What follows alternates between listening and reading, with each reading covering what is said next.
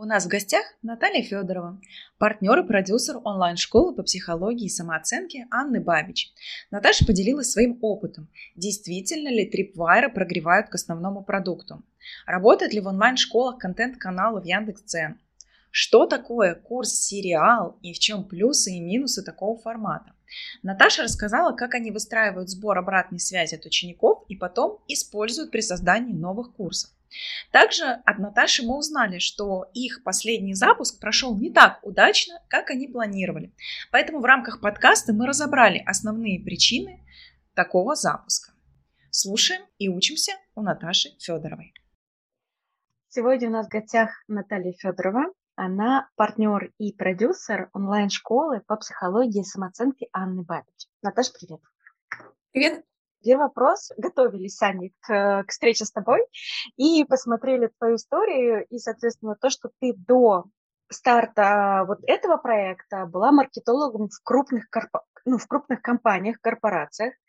Потом была директором образовательного офлайн проекта, а потом вдруг начала делать свой проект, и причем в такой нише, как психология, да, то есть нет ощущения, что у тебя до этого как-то как все вело к психологии. Расскажи, пожалуйста, как вообще ты пришла к идее делать свое? И почему именно на сторис с Аней, с поиском продюсера, ты в итоге откликнулась? Опыт маркетинга действительно большой, около 12 лет э, я провела в различных компаниях, и в маленьких, и в крупных.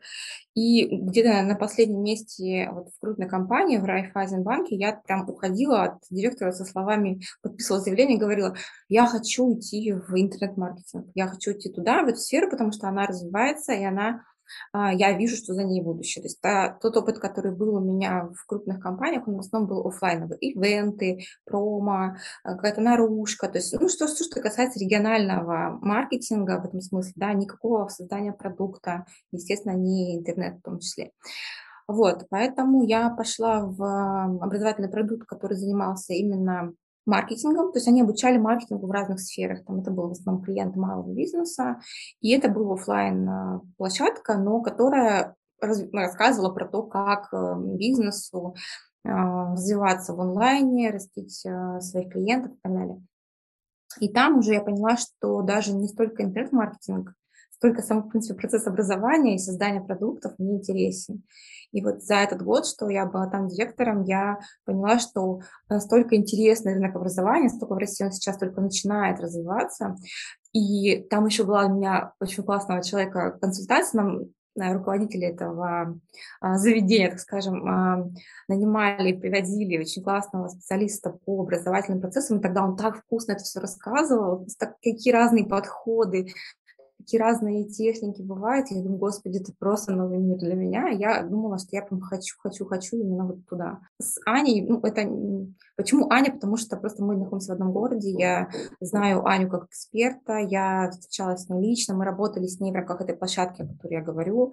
Я видела ее как эксперта, я видела, насколько она харизматична, и она как человек мне была просто приятной. Поэтому собственно, вопрос о том, а, психология это или что-то другое, он не особо стоял. Просто как бы я была в поиске эксперта, Аня была не первым, с кем я пробовала работать, но, а, наверное, одна из тех, а, кого я бы хотела увидеть в качестве эксперта с самого начала своего. То есть как бы в качестве партнера это был для меня там, идеальный клиент, так скажем. Ты говоришь, что у тебя были еще какие-то попытки до нее, но в итоге ее ты выбрала а, как партнера, а ты выбирала как бы как, как рационально, типа ниша хорошая, там чек будет хороший, или все-таки, знаешь, как это, как персоналия, вот мне кажется, мне этот человек по душе. Именно так. То есть мне кажется, что я выбирала очень сердцем и очень душой. То есть мне человек нравился чисто как человек, как тот образ, который я транслировала в, в нашем городе, и как эксперт, который а, в том или ином там видео, она была не только психологом, но и с, а, спикером по публичным выступлениям, тренером по публичным выступлениям в тот момент.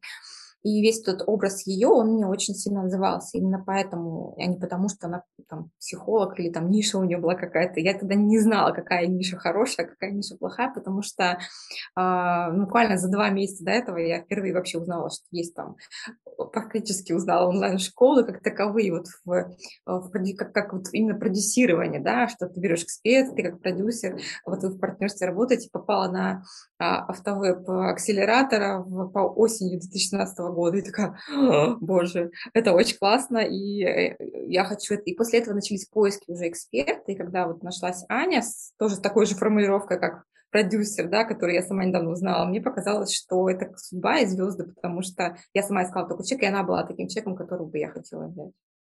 Тем не менее, интересно, ниша психологии, но все-таки достаточно специфичная, да, там сейчас чуть-чуть легче, но в семнадцатом году, когда ты принимала решение, очевидно, она еще была такая сильно стигматизированная. Казалось, что психологам ходят, э, там, ну, до сих пор много людей считают, что да, психологам ходят только люди с проблемами и так далее. Насколько вообще твоя, твой личный путь как-то шел к этой теме или нет? Насколько вообще ты к самой нише была готова и ожидания совпали с реальностью? У меня не было никогда личного психолога, его и сейчас нет, кроме Ани, да, которая всегда у меня на связи в WhatsApp, если нужно поорать, то она всегда меня выслушает. Вот. Я не, не шла к этой теме, у меня нет какой-то предрасположенности и любви именно к психологии. И если бы Аня в целом была бы каким-нибудь кинологом, то сейчас бы вы меня спрашивали, почему такая интересная тема, почему вот собачки и так далее. Да? Вот мне кажется, что просто так сложилось именно с точки зрения, э, говорю, контакта человек-человек. И получилась такая тема. Если бы Аня не была психологом, а оставалась бы тренером по публичному выступлению, наверное, мы бы работали бы сейчас до сих пор бы с этой темой. А, вот, но она вот переквалифицировалась в это направление и уже на, на момент нашей встречи уже сфокусировалась на теме самооценки, у нее была, была как бы задача найти в глубину вот в эту тему. И просто мы, я ее подхватила, и мы пошли вместе. Поэтому я не думала, что сложная эта тема, легкая. Мне было настолько азартно вообще начать хоть что-нибудь делать. Я была готова, э, в принципе, с ней это делать в любой нише, потому что я говорю, что я попробовала до этого уже с несколькими экспертами, мы посотрудничали, провели какие-то там собеседования, провели какие-то вебинары, это были разные другие темы, в которых я тоже как не могу сказать, что имею какой-то личную, какой-то интерес или выгоду. Ну, просто так совпало, было прикольно попробовать. И с ней вот началось с того, что просто классный человек, которого я заочно люблю. А для тебя э, вообще онлайн-образование и этот проект – это миссия или деньги? Для меня это не то и не другое, потому что скорее уход из найма в в онлайн-школы, это про реализацию своих ценностей, да, в первую очередь, потому что для меня здесь реализуются очень круто две мои ценности. Это первая – свобода. Я могу работать с кем хочу, выбирать людей, с которыми я работаю, работать на том рынке, на котором я хочу, для тех людей, которые понимают, что я делаю.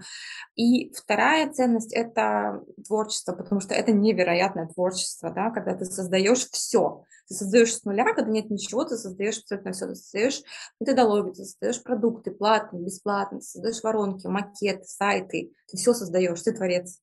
И вот эта история с эм, самовыражением через создание, оно здесь очень сильно, очень классно. Я долгие годы не могла отдать свою функцию дизайна, например, потому что я просто люблю рисовать. То есть я не рисую как профессиональный художник, но я люблю это делать. Я наконец-то нашла дизайнера, который понимает меня и то, что я хочу, но я не могла это оторвать, потому что я тоже реализовалась через это. Сейчас просто время других задач, и это пришлось создать. Поэтому здесь вот такие две истории скорее не, не за тем, не за другим. Конечно, это классный бонус деньги, и, конечно, это классный бонус говорить о том, что ты делаешь крутую миссию, там, лечишь людей или помогаешь это делать. Но я не могу сказать, что, э, да, я получаю удовольствие от того, что люди проходят свой путь, получают результат, но я не могу сказать, что для меня это какая-то там супер миссия и супер задача, скорее для Али, потому что она все-таки здесь помогающий практик, не я. Я помогающий практик для таких, как Аня. Когда вы начинали с Аней вообще изначально, откуда вы взяли деньги на развитие? Потому что, насколько я понимаю вашу историю, для вас обеих он, а, переход в онлайн – это было что-то новое. То есть у Ани до тебя не было онлайн-проекта, у тебя до Ани не было онлайн-школы в нише психологии. Откуда вы взяли первые ресурсы для старта этого проекта, для того, чтобы, соответственно, ну, начать делать? У Ани был аккаунт в Инстаграме, там было 5000 подписчиков. В основном это были ее клиенты, которые а, приходили к ней как тренеры по публичным выступлениям, потому что это была большая ее часть жизни до этого. И по психологии в том числе там были какие-то клиенты, частные в основном, потому что группа она вела там крайне редко и вот провела, наверное, первую по самооценке до меня офлайновую группу. И был вот такой ресурс. И когда мы встретились, мы а, договорились на сотрудничество в онлайн-формате, и чтобы не делать онлайн-курс. Но так получилось, что партнер, с которым она работала до этого, у нее был маркетолог, так скажем, который помогала ей набирать офлайн группы она как бы, они объявили набор, но он не, а, не, ну, как бы не получалось, что он не добирается. Она говорит, ну, может, ты типа там подхватишь как бы этот процесс, мы сейчас офлайн группу проведем, а потом как бы с тобой будем онлайн уже делать. Я не занималась методологией вот э, офлайнового продукта, не имела отношения к созданию самого вот курса, но мы начали именно с запуска а, офлайна, потому что мне пришлось подхватить, и уже после этого мы перешли в создание и запись э, и продажу онлайн первого курса по самооценке. Наверное, на первом, первом офлайновом мы заработали около 230 тысяч рублей, так как расходов там не было. Были расходы на аренду помещения, где-то там, может, тысяч 20-30, наверное, да, на проведение офлайновых вот этих встреч. И все. Ну, какая-то какая раздатка, там что-то еще. Соответственно, у нас были деньги, в принципе, которые мы могли бы либо поделить, либо пустить там а, в дело, да, но а, проблема в том, или там радость, наоборот, в том, что нам не пришлось особо вкладываться и в первый э, онлайн-курс, потому что он был записан совершенно каким-то волшебным образом. У меня был человек, который согласился сделать запись и монтаж 18 уроков 30-40 минутных за 10 тысяч рублей. Это все наши расходы, которые мы понесли на запись первого курса. Повезло. Да, ну я думаю, что она, конечно, сильно перемотивировалась в процессе, но результат, в принципе, работал на нас года два, наверное, точно, и не было какого-то ощущения, что какой-то трэш или какое-то некачественное что-то. То есть это была нормальная съемка в студии, там, с петличками, там, на айфоны, правда, но качество было нормальное. А, вот, а, поэтому расходов, ну, там, 10, ну, на помещение, на студию, ну, пускай 15-20 тысяч, да. То есть это не то, что нужно, знаете, собирать и искать. Поэтому аудитория, реклама. Ну, то есть, окей, там продукт, понятно, он всегда обычно составляет маленькую долю в, в общих костах. А вот самое важное, маркетинг, откуда туда деньги брали? Говорю, еще у нас был аккаунт, который еще был голоден до того, чтобы э, пойти в а, обучение, потому что Аня работала только в Новосибирске, только офлайн, было много клиентов вокруг городов, города Новосибирска, маленькие городки, которые видели Аню так или иначе на каких-то э, региональных встречах, на каких-то корпоративных мероприятиях, приезжали на, мероприятия в Новосибирске и хотели ее как спикера и эксперта себе, но не могли каждый раз приезжать на офлайн встречи сюда, допустим, по самооценке, на офлайновое занятие, поэтому э, мы набрали вот первую онлайн-группу вообще без всякой рекламы, и это было там там что-то тоже там 25, что ли, человек, и это было 350 тысяч, что ли. 350 тысяч был вот оборот первого онлайн-продукта. А для тебя? То есть ты в этот момент еще работала в найме или ты уже ушла? Как вот, вот этот переход финансово, как он тебе дался? Были ли какие-то тревоги по этому поводу, переживания? Еще в сентябре 2017 года я уже не работала в найме. У меня было два месяца на то, чтобы понять, что я хочу делать дальше, потому что у меня было стойкое ощущение, что в Новосибирске в найм я идти не хочу, потому что здесь нет того, э, чем я хочу заниматься. Идти онлайн э, на удаленку, там, в города там, Москвы, Питера и так далее был вариант, но я не нашла для себя какого-то прям цепляющего решения за эти два месяца. когда я осенью увидела вебинар э, Капустина Юрченко, я поняла, что это то, что, что я хочу делать. У меня не было проблем с тем, чтобы как-то финансово э, беспокоиться. Я не человек, который живет от зарплаты до зарплаты. У меня есть э, муж, который спокойно эту ситуацию вывозил. Вот, и я не была сильно как-то, я и сейчас не сильно замотивирована на то, чтобы быстрее заработать деньги, а, потому что ну, как-то, не знаю, ну, как бы классно, когда ты зарабатываешь много миллионов, да, ты можешь их потратить, но ничего страшного, если ты там зарабатываешь там меньше или чуть дольше на это время. Именно поэтому, например, когда Аня уходила в декрет, и у меня была какая-то история с тем, что, ну да, мы потеряем доходе, мы там закрываем клуб, мы там еще что-то делаем. А, я, ну, как бы более-менее спокойно с точки зрения финансов к этому относилась. Потому что, ну, ну окей, ну, как бы не сейчас, ну, в следующий раз. Как-то вот так. Это отлично, когда есть такая защита и поддержка. На самом деле это очень важно, что можно делать какие-то действия из позиции уверенности и комфорта. Да, да. Скажи, пожалуйста, когда вы на, начали с Аней работать, вот эта тема самооценки, она уже была у Ани, или вы совместно нашли эту нишу? И если совместно, расскажи про поиск, как вы вообще к, это, к этому пришли. Она э, уже пришла ко мне с этой темой. Мы встретились с ней первый раз э, в, в скайпе, поговорили, что я там сказала, что я хочу там с ней. Она сказала, ну да, в принципе, давай попробуем, давай встретимся офлайн. Давай, мы встретились офлайн. Я говорю, что, в чем, в чем твоя фишка, в чем какой продукт? Она говорит, я хочу углубляться в самооценку. Я говорю, окей, давай углубляться в самооценку. Давай начнем с того, что я посмотрю рынок, я посмотрю, что происходит на рынке самооценки в России, посмотрю, что есть за рубежом, какие есть продукты, как они называются, в какую, как бы, какой угол они настроены. И вернусь к тебе с пониманием, какие есть цены, кто есть на рынке. И мы это обсудим, поймем, да-да, нет-нет. Ну, так случилось, в принципе, что мы поняли, что да, эта тема есть. Мы сразу поняли, что она не хайповая эта тема, потому что я анализировала запросы там в, в Google, в Яндекс там, да, и так далее, и понимала, что да, она присутствует, но это такая тема не, не заработка, да, и в этом понимание было. Но, еще раз повторюсь, для меня это было неважно в тот момент. Я понимала, что, в принципе, какой-то спрос есть, есть какая-то аудитория, и мы можем попробовать сделать первые шаги, а дальше будь что будет, так скажем, да, посмотрим на ситуацию, когда уже будет на что смотреть. А в чем, вот ты говоришь, да, окей, вы там определились в этом смысле с Аниной фишкой, да, что Анина фишка – это самооценка, и вы копаете все внутрь вглубь. А мой вопрос, а в чем твоя персональная фишка в этом проекте? В чем ты крута и как бы о чем стоит персонально с тобой говорить? Я крута в методологии, я крута в создании продуктов, я крута в доведении, наверное, клиента до состояния «Вау, неужели это все мне?». То есть мне хочется, чтобы человек почувствовал, что ли, что мы окружили его со всех сторон, и мы реально радеем за результат. Если сравнивать нас с Аней, между мной и Аней, Аня училась этому у меня, то есть клиентоориентированности, а, тому, что клиент важен, к тому, что каждому нужно сделать так, чтобы ему было максимально комфортно и хорошо, это пришло к ней со временем. У меня как- как-то это, не знаю, может, было врожденно, какой-то, какая-то сервисность, наверное, к клиентам.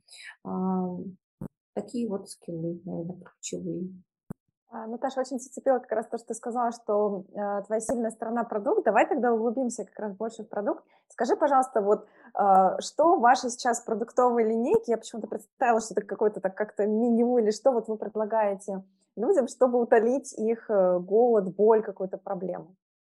Если мы говорим о платных продуктах, ну, можно сказать воронки снизу, да, есть бесплатная какая-то история, да, есть магниты, которые подходят большинству, там, широкой части воронки. Это тесты, это какие-то бесплатные подкасты, какие-то вещи, которые люди могут сразу посмотреть, в том числе и блог является началом воронки, потому что очень много контента находится в нем. Есть э, актуальные сторис, есть рубрики э, в блоге. Только смотря там э, Айн-блог, некоторые пишут, что они поднимают себе самооценку даже на каких-то наших продуктов. Это начальный этап, когда люди могут понять, что да, этот человек не подходит, либо нет, человек не подходит по образу мысли, по рациональности, которая присутствует у Ани. Да? Это не совсем уж такая эзотерическая история, да, как в том числе есть на рынке. И дальше уже есть небольшие, недорогие продукты, которые скорее, наверное, бьют в какую-то узкую боль, а, давая понять, э, что в этом месте есть сложность, есть проблема, которую можно решить с помощью самооценки. Эти продукты стоимостью от 320 рублей до там, 2000 примерно.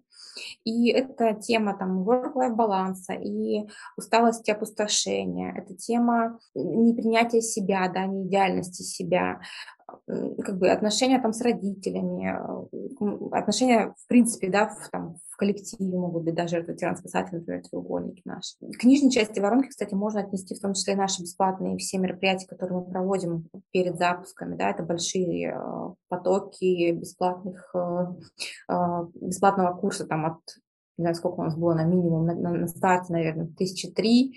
Сейчас у нас вот 9 последний раз, до этого 11 тысяч регистраций на бесплатном мероприятии. Это тоже большая часть прогрева, большая часть воронки. И после уже небольших э, платных продуктов идет э, основной продукт, который, собственно, и делает нам всю выручку. Это курс по самооценке. Уже стоимость там от 20 тысяч до 60 тысяч рублей в среднем. А, и все, дальше они от вас уходят? Дальше у нас была история с клубом, которую мы придумали для того, чтобы в том числе конверсировать людей, а, которые уже проходили курс по самооценке, и для которых сейчас на этом этапе важно, а, чтобы не потерялся фокус на себе, не потерялся контакт с собой, который был установлен на курсе, и применялись те инструменты, которые Аня дала, потому что приходят люди, которые понимают, что курс – это не волшебная таблетка, и что нужно применять то, что ты узнал. Если ты не будешь применять, то будет регресс, да, и будет отскок обратно в то состояние, которое ты получил. Поэтому был придуман клуб с этой целью ну, с одной из целей с этой. И он классно работал и решал эту задачу, и там сложилось очень большое комьюнити именно фанатов э, бренда, которые в том числе потом пошли на новый курс по самооценке, а, но в данный момент клуба нет, поэтому я его не назвала сразу продуктовой пирамиде, потому что он не действует сейчас. А можешь ли поделиться, почему закрыли? Мне кажется, что это специфика именно моего эксперта в том, что Аня не любит длинные марафоны. И клуб это именно про это, когда ты полностью отдаешь себя в клуб, и ты полностью постоянно должен, то есть постоянно должен быть там, ты должен генерить контент, ты должен вовлекать людей, ты должен удерживать внимание. И вот это должен, оно для Ани довольно тяжело. И Аня творческий человек, как любой, наверное, ну, как много экспертов.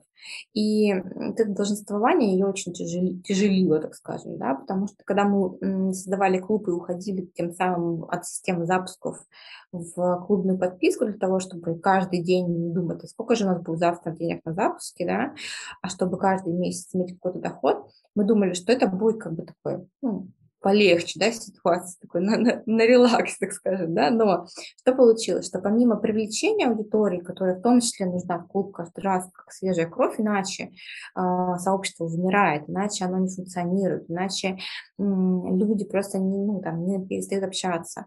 Соответственно, это тоже запуски, да, а, то есть от запусков мы здесь не уходим. Помимо этого, сюда добавляется еще процесс удержания, да, и вовлечения людей и создания постоянного контента. Соответственно, что мы получаем? Вот потому что мы можем сравнить там два прошлых года, чисто мы отработали в клубной модель, да, и чисто мы отработали в запусковой до нового курса по самооценке, они по деньгам были одинаковые. Для нас это была одинаковая история с точки зрения доходности. Да, она была стабильная, да, мне было немножко проще, потому что я все-таки такой немножко за стабильность, наверное, в нашей паре, и мне спокойнее, знаешь, да, вот у нас клуб, вот у нас какая-то бизнес-модель, она работает, вот она что приносит, она приносила на момент закрытия чуть менее там миллион рублей, когда мы закрывали. И это такие нормальные э, деньги, да.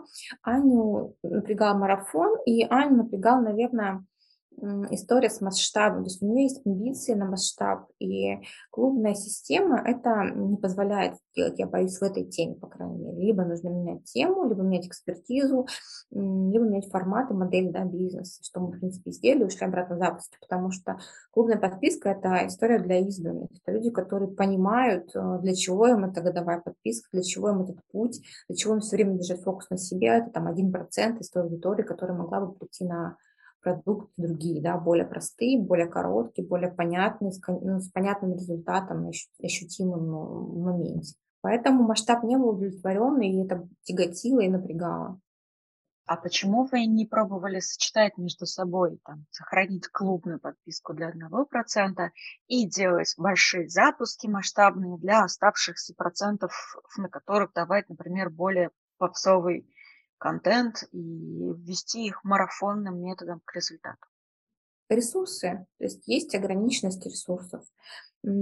Отовсюду приходят, э, люди приходят из Инстаграм, и они приходят, это, по сути, ключевой канал, в котором мы получаем клиентов, мы увеличиваем аудиторию, мы прогреваем аудиторию, мы доводим это покупки, мы продаем аудиторию.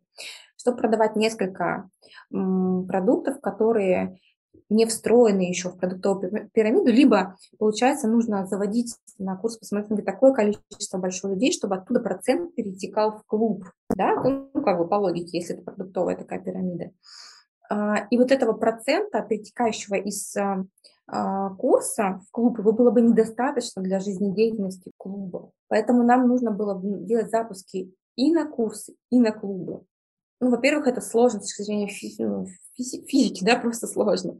Во-вторых, это нужно разграничивать в умах людей, что это за продукты.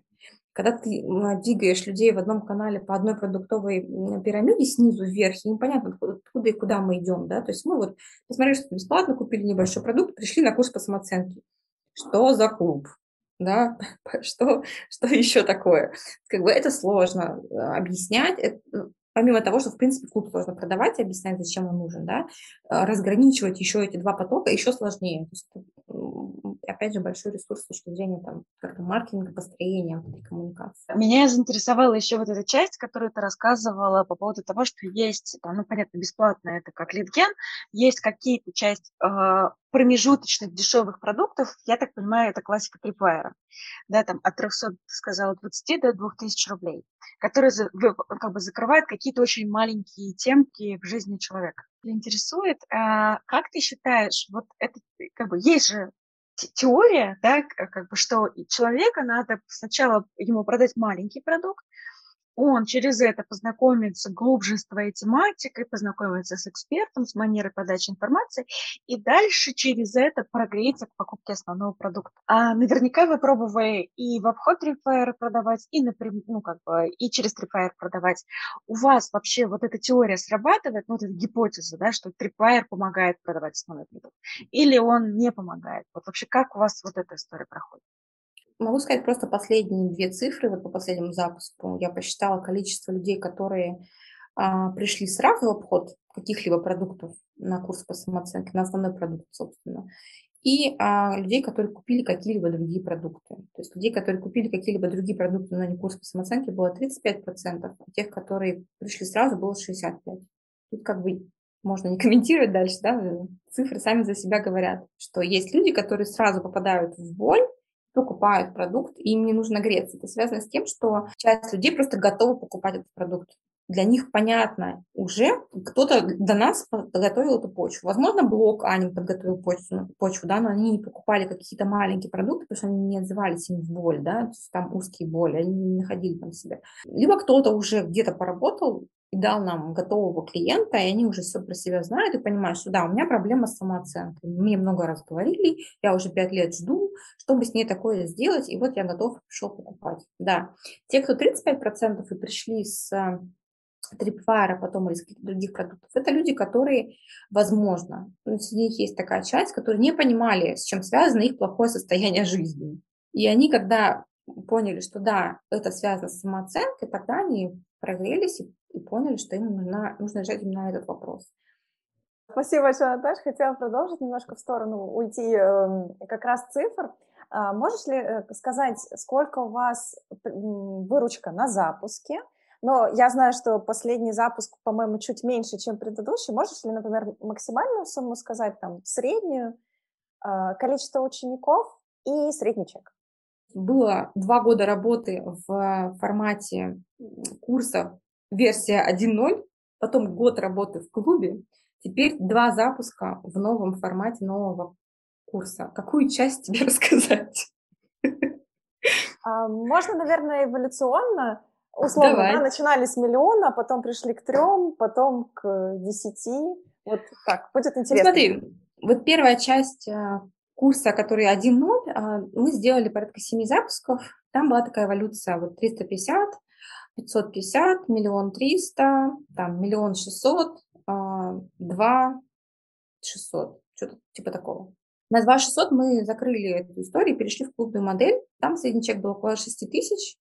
И там, говорю, мы в среднем на первом запуске мы заработали под полтора миллиона в месяц, потом каждый месяц где-то миллион, миллион двести, на запуске, естественно, больше, как-то запуск проходит, потом немножко отписываются, проходит меньше, потом опять запуск и так далее. В среднем это где-то миллион в месяц. И вот в истории э, самооценка 2.0, да, курс, который мы запустили в этом году, мы сделали два набора. Первый запуск был на 5 миллионов 600 тысяч, было 230 человек, 235. И второй запуск был на 2 миллиона 700, и там 100 107 человек. Средний чек а, вот на последнем продукте, сейчас не, не высчитаю в уме средний чек, прямо, который вышел, могу сказать, э, сколько на каких тарифах было людей, вы можете потом для интереса а, прикинуть, да. Где-то порядка 60% человек пришло на средний тариф, это 25 тысяч. 10% пришло на вру меньше 10%, процентов 8, наверное, пришло на высокий самый тариф, это 60, и остальные пришли на тариф безопасной связи, он 20 тысяч стоит. Я думаю, что ну, в среднем где-то тысяч, наверное, 20, что-то 5 там, наверное, есть, мне кажется. Может, чуть меньше. Как раз интересно, ты говоришь, да, что вот есть продукт версии 2.0. Я думаю, что мы, во-первых, вернемся, наверное, с, попозже тогда к тому, чем этот продукт отличался от предыдущего. А, ну, ты говоришь, что у тебя первый запуск был на 5,6, а второй на 2,7. Я знаю, что ты сейчас как раз в процессе работы над ошибками. А мы все дружно наблюдаем за твоими сторис, разбором, инсайтами и всем остальным. Жутко интересно. Ты такой сериал устроил у себя в сторис, вот как отдельно, как, как историю, как прогрев. К чему-то это тоже интересно посмотреть. Интересно послушать твои уже текущие инсайты. Как ты считаешь, что пошло не так, изменился ли рынок, изменилась ли аудитория, или это конкретно ваши действия, какие по ощущениям а, действия были правильные, неправильные, и, в общем, какие там собственные ноутс, которые ты сделала? 44 пункта. Вчера 45 добавился, я еще с одним подписчиком разговаривала. Поэтому с чего начать, да, девочки? Ну, а, давай выделим то, что для тебя, вот ты втянул, ну, там, понятно, что не все 45, а вот то, что я тебе самой кажется самым важным, Ключевым. самым значимым, да. Смотрите, во-первых, я разбила всю аналитику на три части. Это бесплатник, это продажи и прогрев. И если продажи и прогрев – это все-таки история не самая критичная, наверное, то есть там есть пожелания, которые нужно улучшать, и там есть моменты, которые мы сделали не супер хорошо, но самое ключевое, что где мы лоханулись, это именно бесплатник. А, и там очень много пунктов, там, наверное, порядка 23 у меня а, замечаний к тому, что мы сделали не так. Назову несколько основных, наверное. А, мы сильно промахнулись с темой, которая была на бесплатнике, потому что мы дали не тот неверный угол темы, так скажем. Люди сказали, нам нужно не это, а совершенно другое, противоположное. Нам не нужны новые изменения. Тема, тема называлась а, «Ветер перемен. Как помочь себе меняться». Мы, а, как сказали наши клиенты, подписчики меня и Ани, что мы тащили людей в изменения, и им нужно было, наоборот, адаптация к тому, что происходит в жизни, как выжить в том, что вообще происходит, как выжить в том, что их все время куда-то тащит и так далее. А, это первый момент. Второй момент. Нам не хватило понятности, прозрачности и простоты этого бесплатника мы сильно дали много тяжелого контента. Это было сложно для понимания, объективно. Там были схемы, несколько схем, несколько завернутых каких-то историй. А, и люди, по моим ощущениям, ушли не с ощущением «Вау, я знаю, что делать», а ушли с ощущением «Ну окей, и что дальше?» У тебя бесплатник был какой? Это вебинар, это марафон? То есть вот чтобы просто было понятно, о каком формате ты говоришь, когда говоришь, что он сложный? Это было три вебинара с презентациями, спикер-преза, три дня. Первые два дня были по полтора часа, и последний день был более трех часов, продающий вебинар. Многие не дождались до конца третьего вебинара, многие написали мне, что типа три часа это роскошь в наше время, что я там ждала и хотела купить, но я устала так от вашего контента, что я даже не, потом не смогла прослушать про основной продукт. Мне просто было тяжело воспринимать какую-либо информацию уже на тот момент. Это тоже один из комментариев к тому, чтобы подумать, как сокращать и облегчать контент э, в бесплатнике. И еще, одно из ключевых, ну это прямо вам по верхам сейчас рассказываю основные, наверное, вещи, что можно углубляться в каждый из них еще очень глубоко, но вчера мне очень классный комментарий дала девочка, которая не была на нашем бесплатнике, э, но она очень четко это осознала, я у себя это вывела в анализе между строк, но только вчера я поняла, что а, людям не хватило одеялка, как она это написала. Людям не хватило одеялка, то есть когда э, Аня бы сказала, ребят, да, вы такие все молодцы, а, я вас всех понимаю, вы не одни такие, у всех так, я вас возьму и помогу вам, идемте ко мне на ручки. И вот этого не было. И я вчера еще осознала, что это моя вина, а не Анина. Потому что в нашем, нашей паре я отвечаю за логику и структуру, я отвечаю за рациональность, алгоритмичность и прочую вот эту вот историю. Я очень систематизированная в этом смысле, и э, я оказала большое влияние на этот бесплатник. Ане, видимо, не было где развернуться с вот этой поддержкой, с этими историями и так далее.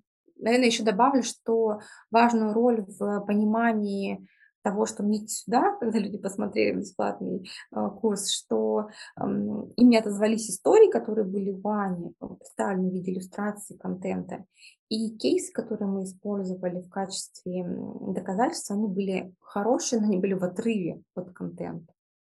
Они были не глубоко проработаны с нашей стороны и не были сильно под... Эм, ну, они не являлись частью контента, а должны были, чтобы не раздражать людей. Как вы с Аней сейчас это эмоционально прорабатываете? То есть наверняка у вас там, ну, все-таки, когда там запуск, причем так сильно, не со... я думаю, что вы ожидали вырасти, а тут как бы два раза дропнулись. Как вы эмоционально это переживали? Как вы вообще это обсуждаете, поддерживаете друг друга? Расскажи вот про эту внутреннюю кухню. А, мы в основном стали работать с тем, что есть, и Аня такой человек, что она принимает результат, который есть. Ну, она называет это достаточно хороший результат. Да, есть какие-то ожидания, которые мы ставили перед собой, да, какие-то цели, которые мы ставили. Но Аня психолог и понимает, что если ты выложился как бы на полную, в том, мысли, в том смысле, что ты вот сколько ты знал, вот столько ты вложил. Если бы ты знал, что нужно сделать по-другому, ты бы так не сделал, да, но ты знал столько, сколько ты знаешь. И сколько ты знал, ты все отдал. Если ты так сделал и нигде не схалтурил, то нужно принять результат как результат твоей работы. И просто дальше э, поплакать на плече друг друга и идти э, работать. Я в этом смысле согласна, но у меня было недопонимание, почему Именно поэтому я начала все это расследование в Инстаграм, потому что у меня реально не было до этого расследования понимания причин. То есть мне казалось, что все прекрасно. Для меня сильно открылись глаза вот в тех моментах, которые я проговорила. Где-то как-то что-то вроде бы казалось, что ну как бы все нормально. И когда уже я провела это расследование, мы еще не разговаривали с Аней. Она сейчас взяла небольшой отпуск на неделю для того, чтобы восстановиться после запуска и отдохнуть немножко. И после этого отпуска, уже в начале следующей недели, мы с ним будем встречаться, его сейчас с членами команды, для того, чтобы обсудить, э, что с этим вообще делать, и эти 45 пунктов как-то анализировать дальше, и что мы можем сделать, что мы не можем сделать, что адекватно, что неадекватно и, и когда и как мы планируем следующий запуск. А, в этом ключе, на самом деле, жутко интересно как раз послушать, знаешь, какую историю от тебя. Получается, у тебя же есть собственный аккаунт продюсера, и я так понимаю, какая-то часть ваших подписчиков, ну, Аниных подписчиков, про тебя в курсе, да, и на тебя подписываются, и читают вот эту внутрянку про продажи.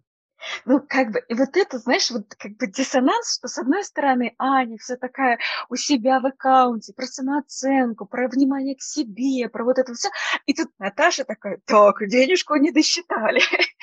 Как вообще вот это у вас внутри выживается, а, и насколько для тебя вообще важно, зачем ты ведешь собственные социальные сети, рассказываешь достаточно откровенно, а, я думаю, что уже всем, всем слушателям мы продали идею подписаться на тебя, вот, а, про свои запуски, про свои взлеты, провалы, и вообще вот, ну, как бы, как это уживается и зачем это тебе? Вот, наверное, самые двух вопросов. Аня никогда не была против того, чтобы я э, рассказывала это открыто. На меня подписано немного людей из ее подписчиков, да, у меня небольшой аккаунт. Подписаны скорее фанаты Анны, Аниного бренда, да, и того, что они знают про нее и много курсов уже прошли, и, возможно, интересуются темой именно онлайн-образования как профессионалы, да, в своей работе, и поэтому читают меня, не просто потому, что там я партнер Ани людям непонятна будет эта тема, если они в отрыве от нее. Поэтому я считаю, что я работаю не взаимодействую не с подписчиками, а не как с клиентами, а с коллегами по рынку, да, и в этом смысле у меня очень ценный аккаунт для меня, потому что я могу реально посоветоваться с игроками рынка, плюс с теми, кто знает, что происходит у Ани, да, они подписаны на нее, они знают или смотрят ее сторис, они знают, как проходили прогревы, как были продажи, и в этом смысле очень классно, что это люди, которые и там, и там, и здесь. Это очень полезный актив.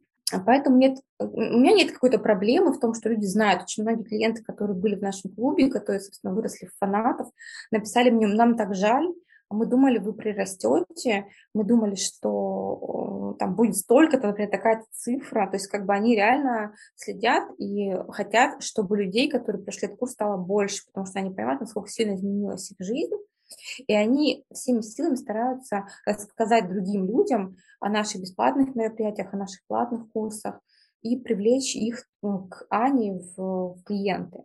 Поэтому они радеют за результат и очень сильно помогают мне в том числе. Поэтому здесь какого-то сильного диссонанса нет. Я, я не считаю, что клиенты Ани должны знать, что она альтруист и делает это не из-за денег. Совершенно не так. И, ну, как бы я не считаю, что корректно, наверное, было бы у Ани рассказывать, вот мы подняли столько-то денег, потому что э, это не, не интересно ее подписчикам, тем, кто это интересно, на меня подпишется, будет узнавать, да. А, и вот именно махать котлетой денег после запуска в аккаунте у Ани было бы странным, а вот у меня, мне кажется, нормально. И второй вопрос, для чего я это делаю? Я считаю, что каждый человек, который в чем-то профессионал, нужен, должен вести свои социальные сети в современном мире. Потому что если они тебе не нужны сейчас, то они могут пригодиться тебе завтра или послезавтра. Это первое. А второе, что я заводила вообще аккаунт на этапе нашего начала партнерства, ну прям не сильно там от начала. Для меня это было инструментом систематизации мысли, да, того, что мы делаем, какой-то рефлексии. Не могу сказать, что я веду аккаунт для того, чтобы делиться с миром. Нет, я, в принципе, в первую очередь делаю это для себя, потому что мне интересно провести анализ того, что мы проделали, получить какие-то вопросы от рынка, услышать их какую-то обратную связь тех, кто видит, как мы это делали. И в этом смысле это классно, очень такой у меня клуб, наверное, любителей онлайн-бизнеса, которые только целевые люди пришли, и там нет практически у меня там никаких друзей там, знакомых, которые не в курсе того, что такое онлайн-образование. Поэтому я веду для себя, для того, чтобы синтезировать, для того, чтобы иметь возможность, когда мне это будет нужно, сказать, у меня есть да, аккаунт, вот мой опыт, вы, в принципе, можете узнать все, что я делала как продюсер, свой опыт вот здесь, если вам это интересно. Круто, спасибо тебе большое, что рассказала. На самом деле вдохновляешь. Правда, мне очень нравится, как ты ведешь свои истории. Я сама из твоих историй кучу инсайтов добываю для себя. И мне нравится вот это, знаешь, как бы... Я, я понимаю, что это не тотальное, но это выглядит как тотальная честность, по крайней мере, самой собой. Я тоже сейчас задумалась о тему того, а почему иногда не делать свои разборы с э, ошибками, вот среди таких вот фанатов, кто следил, кто может дать честную обратную связь. И это прям круто. Это полезно, прям на самом деле. На самом деле есть ощущение, что ты можешь выглядеть как- как-то криво или как-то показать свою некомпетентность или м, показаться непрофессионалом Блин, ну да, ну и что, ну как бы я не стремлюсь зарабатывать на своем блоге, я не стремлюсь э, набрать себе консультации или открыть менторство, или не стремлюсь к какому-то консалтингу за большие деньги. Мне пофиг, честно. Как бы для меня результат э, анализа, который я получила после этой честности, он гораздо ценнее, чем то, что я бы сидела и говорила, ну да, вот мы запустились на столько-то, да все нормально, мы так и планировали. Какой смысл в этом вообще не вижу. Хочу поразбирать вот эту тему запуска и в целом вашего проекта. Скажи, пожалуйста, насколько вообще на вас э, в этом запуске или вообще влияют конкуренты, которые тоже запускаются в теме психологии? Не знаю, как они влияют. Мы не следим за конкурентами. А нет такого, что приходят такие, нет, ну прикольно, классно у Ани, но вот э, я еще смотрела вебинар э, Натальи там Семеновой, и вот, сори, там может к вам через полгодика, а вот, ну, Наталья Семенова вот такая классная. Впервые на этом запуске мы столкнулись с такой проблемой, что это было озвучено вообще вот именно в ходе расследования, потому что Ане никто об этом, естественно, не скажет, а раньше я нигде не спрашивала. Как было раньше, не знаю, возможно, тоже что-то подобное было. В этом запуске, в связи с тем, что мы не следим вообще ни за какими конкурентами и не видим, что они там делают, э, совпали э, несколько обстоятельств. Один из наших э, конкурентов, который делает схожий продукт, по смыслу, да, делала бесплатник очень похожей на нашу тему про изменения. Они были практически в одни даты, там с интервалом в неделю, кажется, и были позже нашей. Несколько наших хороших клиентов, которые давно нас знают, сказали, что они тоже были на этом запуске и тоже видели, и тоже как бы думали, там что посмотрели, выбирали. Что там тоже было хорошо и понятно, и там немножко другой подход, вот одеялка, там вот эти вот посылы, вот это вот все, значит, намерения, немножко отличается от того, что у нас, но тем не менее, как бы смысл тот. А, у нас случился, я бы не обратила внимания на это, но как бы запускается, запускается. Я считаю, что на рынке достаточно места для того, чтобы быть таким блогом, в котором люди приходят а, за продуктами именно к тебе. То есть э, люди покупают э, личности, то, как Аня говорит, и то, как она мыслит, какие у нее жизненные обстоятельства, какой у нее опыт. И многие покупают именно потому, что она это делает. Поэтому за конкурентами мы сильно не следим, но я бы не обратила вообще на это внимание, если у нас не случился возврат по этому курсу, который по потоку, именно по этой причине. То есть у нас на этом потоке было вот сколько это, побольше 100 человек, и получился, случился один всего возврат, и он был именно по причине того, что девочка пошла на ту программу, а, которая была анонсирована позже, чем наша. То есть она стартовала на неделю позже, и она смогла воспользоваться как раз а, гарантийным возвратом, который у нас происходит в течение 7 дней. Полностью вернули ей деньги, и она пошла на ту программу, сказав, что я чувствую, что мне там будет лучше. Да, это тоже как бы триггер к тому, чтобы лучше работать над своим бесплатником, потому что она просто ну, лучше продала это на бесплатнике. Она э, показала это одеялко, она показала как бы мотивацию, она вдохновила людей, э, она показала кейсы, которые были более эмоциональные, лучше проработанные, поэтому э, вот так. Скажи, пожалуйста, вот я такую прям самой сложно говорить, такую тему хочу обсудить, что э, запуски вещь непростая это всегда требует полного вовлечения команды, а еще эксперт должен прям выложиться. В отличие, да, от автовебинара запустил его там, и он там сам собой гуляет. Вот э, как вам э, удается удерживать энтузиазм и вот как будто бы как в первый раз продавать, чтобы не было такого, да, уже там как-то, ну, как- как-то уже вот нет этого чувства новизны. Как вы, вы его поддерживаете? Пока у нас он есть, потому что мы только-только этот курс новый в этом формате запустили. А, вообще я считаю, что залог успешных продаж и эмоционального настроя эксперта зависит от того, а, насколько он влюблен в свой продукт. Если у него горят глаза от того, что он сделал, что он создал, и он считает, что это офигенный продукт, который действительно приносит результат, тогда он будет продавать с, а, с очень большими горящими глазами, так что действительно в это поверят. Если этого нет, то и продавать его будет тяжело. Никакой энтузиазм, как бы дисциплина и, тайм-менеджмент тебе не помогут да, в организации времени. Так у нас было с клубом, когда Аня внутренне была не настроена на то, чтобы а, работать на этом проекте. Да, ей было тяжело этот марафон выносить, и она, наверное, не считала, что это ну, самый лучший способ для людей получить результат. И также она его и продавала, поэтому у нас были такие вялотекущие запуски, которые расти, ну, растили базу подписчиков, но не сильно большими темпами, не масштабными. Поэтому горящие глаза эксперта прям очень помогают. Они поддерживают и самого эксперта, и команду, помогают делать более естественные прогревы, а, делиться действительно живыми какими-то эмоциями, впечатлениями, а не там придумывать что-то по сценарию.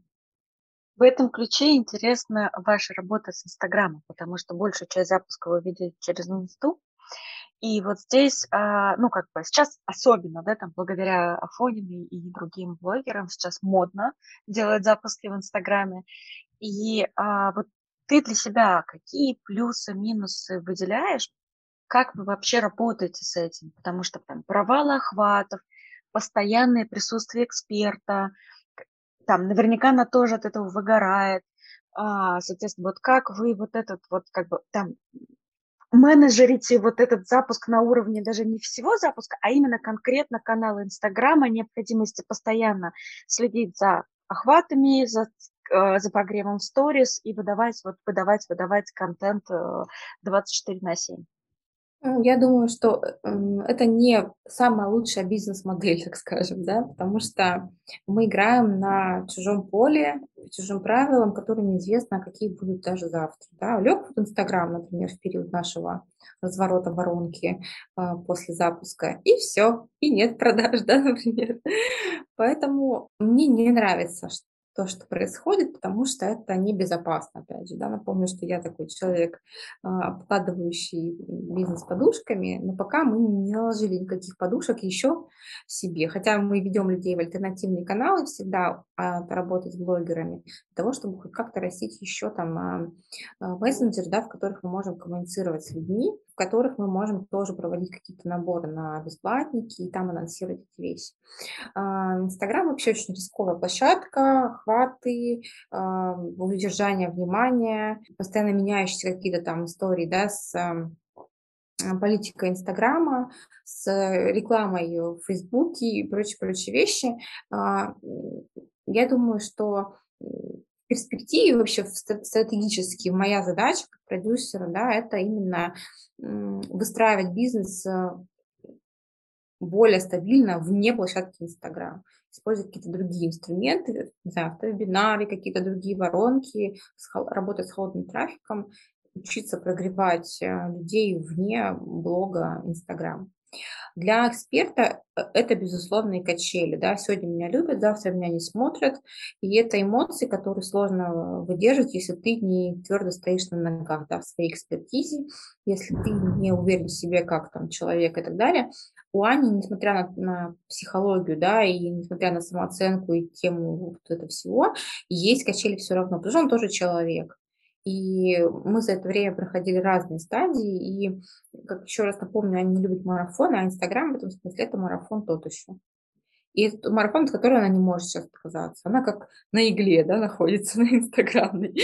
Поэтому э, можно обижаться, можно, там, не знаю, говорить, я ушел в закат и не вернусь. Можно уехать в Таиланд или на Бали и сидеть и говорить, я не буду вести инстаграм, пока меня обратно не полюбят. Но смысла в этом, в этом нет никакого, да. То есть нужно играть по тем правилам, которые есть. И принятие, чем быстрее ты примешь эти правила, тем будет лучше.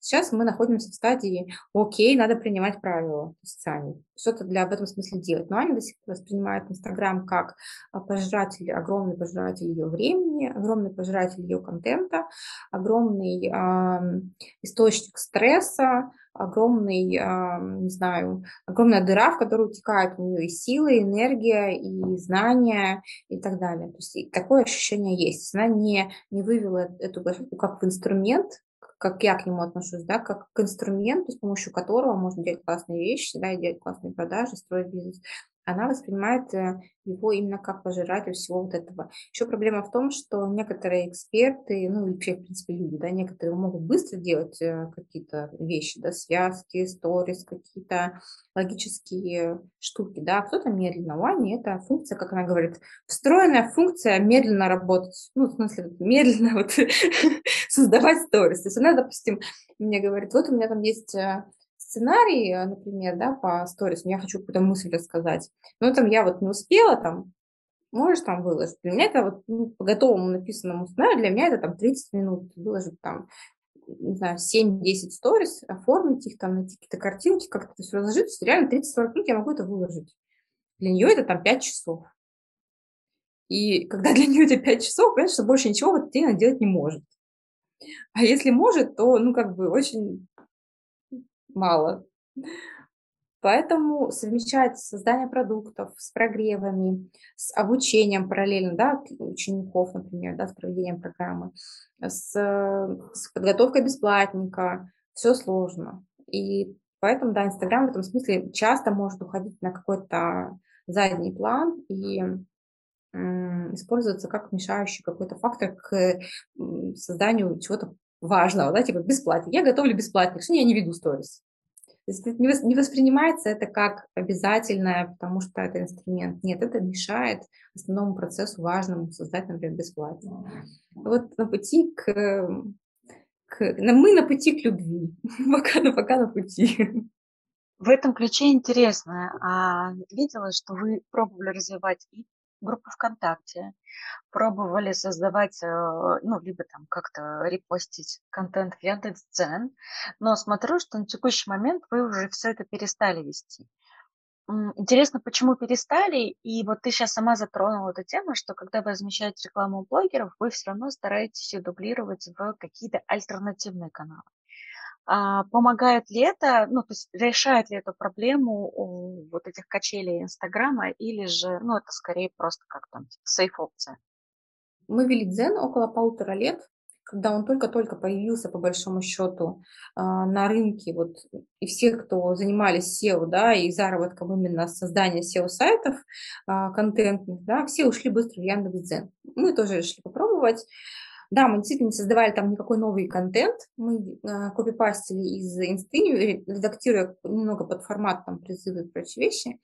Там приходили клиенты Зена очень ограниченно, очень мало, э, и это были довольно сложные возрастные клиенты. По сути, мы не тратили большого ресурса на то, чтобы его поддерживать, потому что у нас работал ассистент, который просто оформляла, получала базовую зарплату, да, но все равно это время, да, которое я тратила туда, это стресс, особенно когда ты не видишь результата, это сложно. И решение закрыть канал, ну, мы не закрыли, просто не ведем, да, оно пришло мне, когда я пришла на Дзен понедельник в нашем городе, пообщалась конкретно с коллегами Яндекс.Дзена, сказала, у нас вот такая ситуация, ребят, ну вот мы полтора года ведем, вот такие у нас результаты. Наша конкретная задача не, не растить здесь э, подписчиков, не а, монетизировать с помощью Яндекс а, монетизации, которая есть встроена в Дзене. Наша задача – это привести людей через контент на нашу обучающую программу. Мне, честно говоря, сказали, ребята, ну, это не ваша история, здесь это не будет работать. У нас были разные варианты, для вас здесь нет, ну, не предназначено для этого. Скорее всего, у вас не получится либо у вас будет это очень дорого, либо очень мало, да, выхлопа не будет. Поэтому, послушав ребят, которые сами знают, о чем говорят, я решила не вкладываться дальше. А странички в ВКонтакте мы никогда не вели, у нас там есть э, просто страница для того, чтобы она была привязана к сендлеру и а, для того, чтобы она, в принципе, функционировала. Саму страницу я обновляю по, по факту того, что, типа, там было бы что-то там актуальное, но мы не растим там никакую базу подписчиков. А в альтернативные каналы в Telegram и в, ВК мы ведем а, до сих пор через лид-магнит, который, ссылку на который дают а, блогеры в конце своей, своей рекомендации. Они дают ссылку на блог, потом в конце дают лид-магнит и вводят людей через свайп на наш тест, который можно получить только подписавшись на альтернативные каналы. Это позволит нам сильно увеличить базу, которую мы можем писать, призывая на какие-либо мероприятия, которые приходят именно с точки зрения запуска. Вот запуск пришел, нам нужно как-то это объявить, да, и охваты, мы растим, растим, растим подписчиков Инстаграма, охваты падают, падают, падают, падают, и сколько бы мы ни растили, у нас примерно остается та же аудитория, которая нас смотрит там, да. Ну, если мы, конечно, вырастили бы до миллиона, у нас бы выросли охваты, но сейчас вот получается, что примерно то на то и выходит. И мы не можем, кроме как ретаргетом, да, на эту же аудиторию достучаться до них и сообщить, что у нас бесплатное мероприятие. А, поэтому альтернативные каналы позволяют нам написать в моменте. У нас вот э, бесплатно регистрируемся, да, и а, они действительно дают сразу большой пуш к регистрациям. То есть, если мы объявляем блоги, ждем, смотрим, сколько было с блога регистрации, нам просто всегда интересно с зрения анализа, да. А потом на следующий день у нас идет анонс в альтернативных каналах, и там уже будет гораздо больше прирост подписчиков сразу же в моменте. Подписываются сразу все, кому интересно, а дальше уже анонсы, которые есть, обычно мы по базе делаем еще там два анонса, например, ближе к концу, и уже дают меньше, конечно, эффект. Плюс у нас есть еще, конечно, email база там в районе 15 тысяч. Но общая суммарная, там, конечно, пересекаются. Я не могу их а, отфильтровать. Но если чисто прям суммировать, наверное, 1070 э, база есть в альтернативных каналах. Это прям нормально, люди получают. Но насколько они там живы, это большой вопрос, потому что мы не, у нас не выстроена работа системная с базами. То есть мы, у нас нет еженедельных каких-нибудь рассылок или там какого-нибудь полезного дополнительного контента, кроме того, что мы делаем а, в Инстаграм, а дублировать там как, как, как какие-то посты или какой-то контент из инсты туда, я не вижу вообще никакого смысла, это просто никому не нужно. Соответственно, нужен отдельный человек э, или отдельная какая-то стратегия по контенту для каждого из каналов отдельно. То есть для Телеграма, для ВКонтакте, для email, потому что это разный тип потребления да, информации, люди к разному привыкли, и готовить это реально нет возможности. То есть, возможно, можно взять человека, который бы этим занимался, но я не знаю. Пока, пока вот так.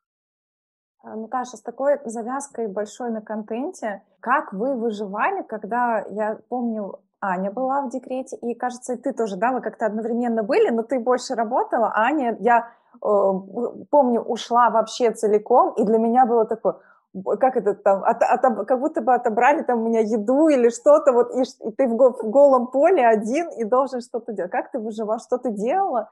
Э, и для тебя это было, да, это было страшно, или да, нормально, так справимся. То есть насколько вообще это, это стрессово для продюсера? Это как я выживала, научилась ловить рыбу самостоятельно. Да? На самом деле так и есть, потому что для меня стресс был еще и в том, что мы закрывали действующий бизнес. Это был клуб, который приносил стабильно деньги, который э, тяготил Аню, и он совпал, ну как бы не совпал, просто что а, она уходила в декрет, и мы э, решали, что делать с ним, с этим клубом, да, и были разные варианты. Мы могли каком-то усеченном виде его оставить, пока Аня будет три месяца в декрете, там, заменить какими-то экспертами или еще что-то, сократить стоимость, как-то заморозить, потом открыть. Но решение было такое, закрываем и все.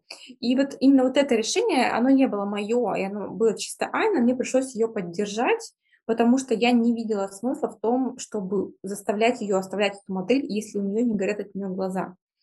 И вот, вот это было скорее, наверное, сложно. То, что она ушла в декрет, ну, это было понятно, я как бы готовилась к этому 9 месяцев или сколько там она была беременна, да, и было очевидно, что она уйдет как бы на какое-то время. То есть она внезапно мне сообщила, что ждет ребенка. Вот, поэтому, когда она ушла, у меня был, был уже маленький ребенок, ей было месяцев 7, наверное. И я сказала, окей, а я только-только узнала о Марии Афониной и почитала ее канал про сторис, и думаю, прикольно, можно вообще делать господи, берешь сам, делаешь какие-то запуски, зачем тебе вообще не нужен эксперт? Все, Аня, короче, иди рожай, мы сделаем запуски без тебя. Так, еще идея родилась потому, что у нас был готов к моменту ухода ее в декрет продукт, очень классный, и мы готовы были его начать продавать, анонсировать. Э, он был на, по системе рекуррентных платежей сделан, он сейчас существует, по точке опоры, который э, выдает аудиоподкасты 4 подкаста за 349 рублей, их всего там 52 на год. То есть это годовой, годовой проект, очень классный с точки зрения, мне кажется, стратегии. Но его совершенно никто не знал, потому что она только-только его сделала. Мы его проанонсировали в клубе, который закрывали, и сказали, ребят, ну вот клуб закрываем, ну вот вам типа от нас вот это вот, да, вот, пожалуйста, приходите вот сюда, Здесь я буду с вами каждую пятницу, и окей. Но блог об этом не знал. Люди, которые были в блоге, не знали, они были готовы покупать, потому что цена недорогая. Это как бы такое касание, которое прививало бы их дальше к, чему, ну, к тому, чтобы мы делали в любом случае, когда она вернулась. Но запускаться по этому поводу, проводить какие-то эфиры, вебинары, что-то про это рассказывать, она совершенно не хотела, потому что все, она, я ухожу, и, и все, и оставьте меня. И мы запланировали с ней, что я сделаю запуск а, без нее, и я сделала его в начале октября, кажется, или ноября. В общем, где-то осенью мы сделали его. А, это был пятидневный прогрев в сторис. Буквально там она записала мне одно видео с собой на одну минуту а, по моему сценарию. То есть я полностью писала ей текст, она его записала, дала мне и сказала, все, на этом моя э, часть закончилась, и типа делай, что хочешь. И я пять дней, короче, работала Аней, выложила эти истории, значит, открыла продажи, там, ну, в общем, сделали мы какие-то продажи, что-то там больше 200 тысяч, наверное, 240, что ли, а, на этом продукте. Но фишка в том, что мы продавали его только один раз, вот именно тогда, год назад практически, и больше не продавали вообще в блоге. И он за это время принес нам больше миллиона рублей, потому что он рекуррентный сам по себе. И потом, наверное, я подумала, ну тут скучно еще ждать два месяца, нужно что-нибудь еще сделать. И мы сделали еще запуск на Black Friday, как раз был что-то ноябрь, там, по-моему, да, в ноябре Black Friday.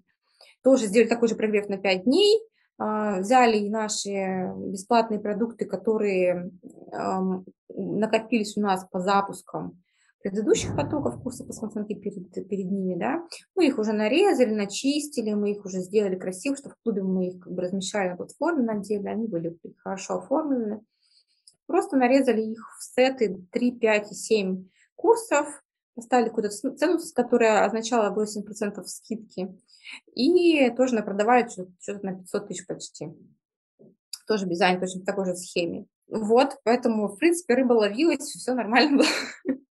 Я бы даже сказала, что, знаешь, это другая история. Дай продюсеру палку и леску, он сам там соорудит удочку, значит, выловит эту рыбу, начистит, пойдет продаст, купит на нее нормальный спиннинг и подготовится уже к старту нормальный лов. Слушай, это потрясающе. То, что ты рассказываешь, правда, то, как ты мастерски работаешь с уже существующим контентом от эксперта, и на самом деле сколько ты даешь ей поддержки, принятия ее изменение жизни, это на самом деле очень круто, потому что вместо того, чтобы пойти психануть, сказать, ах, ты не хочешь продавать, ну и ладно, я найду другого эксперта, ты, наоборот, ее поддерживаешь и просто разворачиваешься и говоришь, окей, я тебя прикрою, сейчас я подумаю, как бы мне в этих условиях с тем, что есть, выжить максимум. Это прям вообще очень круто, прям, прям супер. Спасибо, да, что поделилась.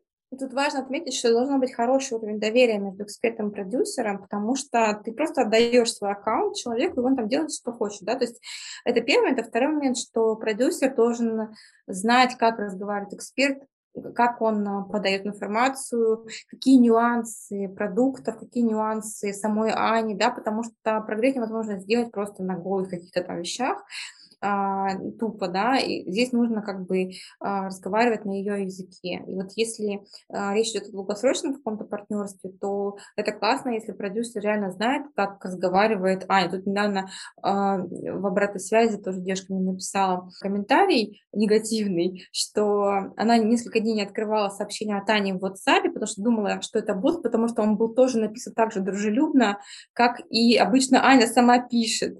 То есть, то есть вот это те рассылки, которые мы делаем, да, как я разговариваю от лица Ани, они ну, как бы не идентичны, а вот похожи на то, что как бы как мыслит и говорит сама Аня. Когда я вынуждена написать за нее какие-то рас, ну, как бы рассылки и какие-то посты, она говорит, господи, откуда ты, когда ты была в моей голове, откуда ты знаешь, как я мыслю, да, то есть это реально э, должен быть близкий контакт и близкий уровень доверия, чтобы такое проворачивать.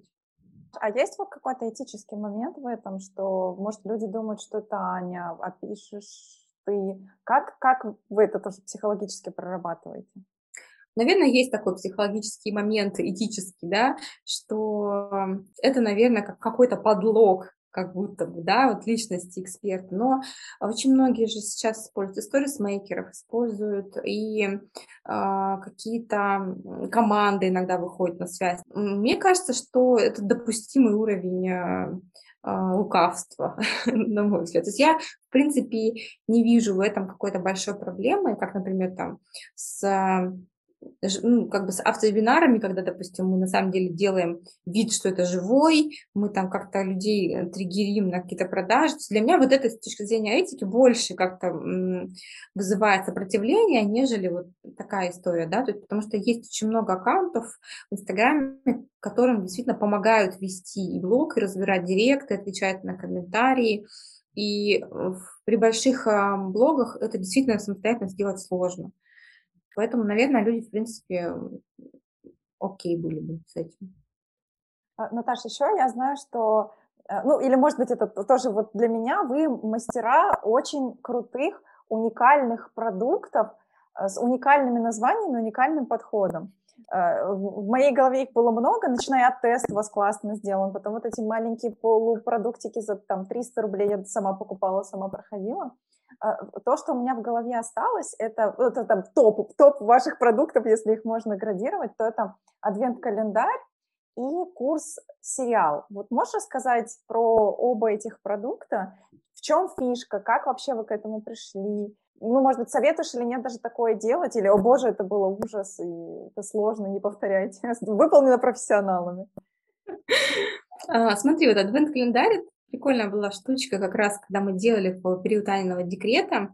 Это был третий, по сути, запуск, который мы сделали, пока ее не было. И он был нацелен именно на прогрев аудитории, которая уже есть в блоге, и повышение лояльности к, ну, к ней и к теме вообще.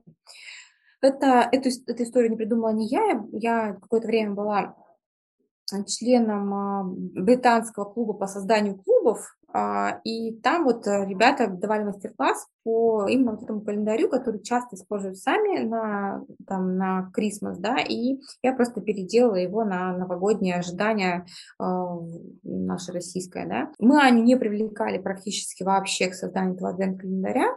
Это было 14 дней, в каждом окошечке, как будто заходишь на сайт, который не под логином, не под каким просто страничкам на сайте, в котором есть такие окошечки.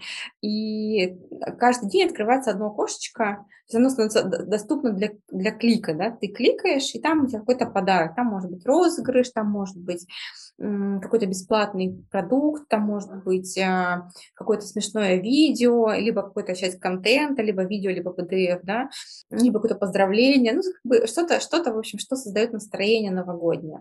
А, этот контент мы весь создавали самостоятельно, потому что у нас уже было в клубе, того, что у нас было в бесплатных материалах, мы просто собрали, оформили его в красивый вид, загрузили вот в этот плагин, который был установлен на нашем сайте, и а, привлекали туда людей. Ну, была хорошая обратная связь. Там не было больших продаж, там были зашиты пара продающих а, точек, но они не принесли больших продаж, люди, в принципе, за этим дошли, потому что 1030 или 50 мы там заработали, но как бы окей. Вот, прогрев получился хороший, была хорошая обратная связь, люди как бы там делились этим, каждый день ждали, открывали и так далее. Что касается курса сериала, ну вот мы к этому шли довольно долго, весь Анин декрет мы там как-то думали, потом, когда она вышла, мы еще там месяц, наверное, с ней думали о формате, мы понимали, что тяжеловесные уроки – это сложно, скучно и нудно, и тема самооценки и психологии вообще, в принципе, сложная, и по 40 минут смотреть урок, рефлексировать там про себя тяжело, нужно как-то облегчаться, да, и мы э, шли в сторону облегчения формата, мы включили какие-то марафоны 30-дневные, и мы думали, что, может быть, как-то там в каком-то легком формате это сделать, и э, я уж не помню где, но я увидела в каком-то телеграм-канале статью про курс в формате именно, ну, есть персонаж. Я зашла посмотрела отрывок, какие-то тизеры, как это устроено. Там было совершенно в другом формате сделано, но основные идеи я оттуда вдохновилась и пишу Ане, говорю, это гениальная мысль, говорю, давай делать так. Что у меня в этот момент ощущение было, что это просто стопроцентное попадание. Почему? Потому что сериал это, в принципе, про нашу ну, жизнь, да, когда мы каждый день сталкиваемся с чем-то в своей жизни, и это можно разобрать с точки зрения психологии. И если там есть какая-то главная героиня, то и с ней каждый день могут случаться какие-то события, которые с точки зрения нашего контента хорошо туда лягут. И это прям а, было а, такое топовое попадание, я считаю, очень классно. Потом мы докрутили туда всяких разных фишек, которые помогают воспринимать курс лучше. То есть задача была за 10 минут дать контент, очень как бы, концентрирован, 10-15 минут он был тайминг на серию. А, при этом помочь людям еще тем, что там есть дополнительные персонажи, например, там есть а, критик, то есть там есть героиня приходит к психологу, и психолог дает какие-то инструменты. И что, как, как правило, происходит во время обучения? Есть внутреннее сопротивление да, у любого ученика. И, как правило, вот эти слова внутренние, которые у него в голове начинают жужжать, после получения инструментов, мы их сразу вносили в слова критика. То есть всплывал критик, внутренний критик этой героини Тамары и говорил, ну вот, опять там что-то, да, да, да, значит, что-то зудил. И люди сразу же узнают в этом моменте себя. Да, он озвучил мои мысли. И в этот момент всплывает э, как бы, поддерживающая фигура взрослого внутреннего, который как бы контраргументирует эту всю историю. У человека сразу отпадают внутренние возражения. То есть то, что он уже хотел бы спросить у нас, например, как у тех, кто дает ему этот контент, ему уже ответили, ну, как бы уже закрыли это возражение. Соответственно, он быстрее идет дальше, легче и эффективнее воспринимает информацию.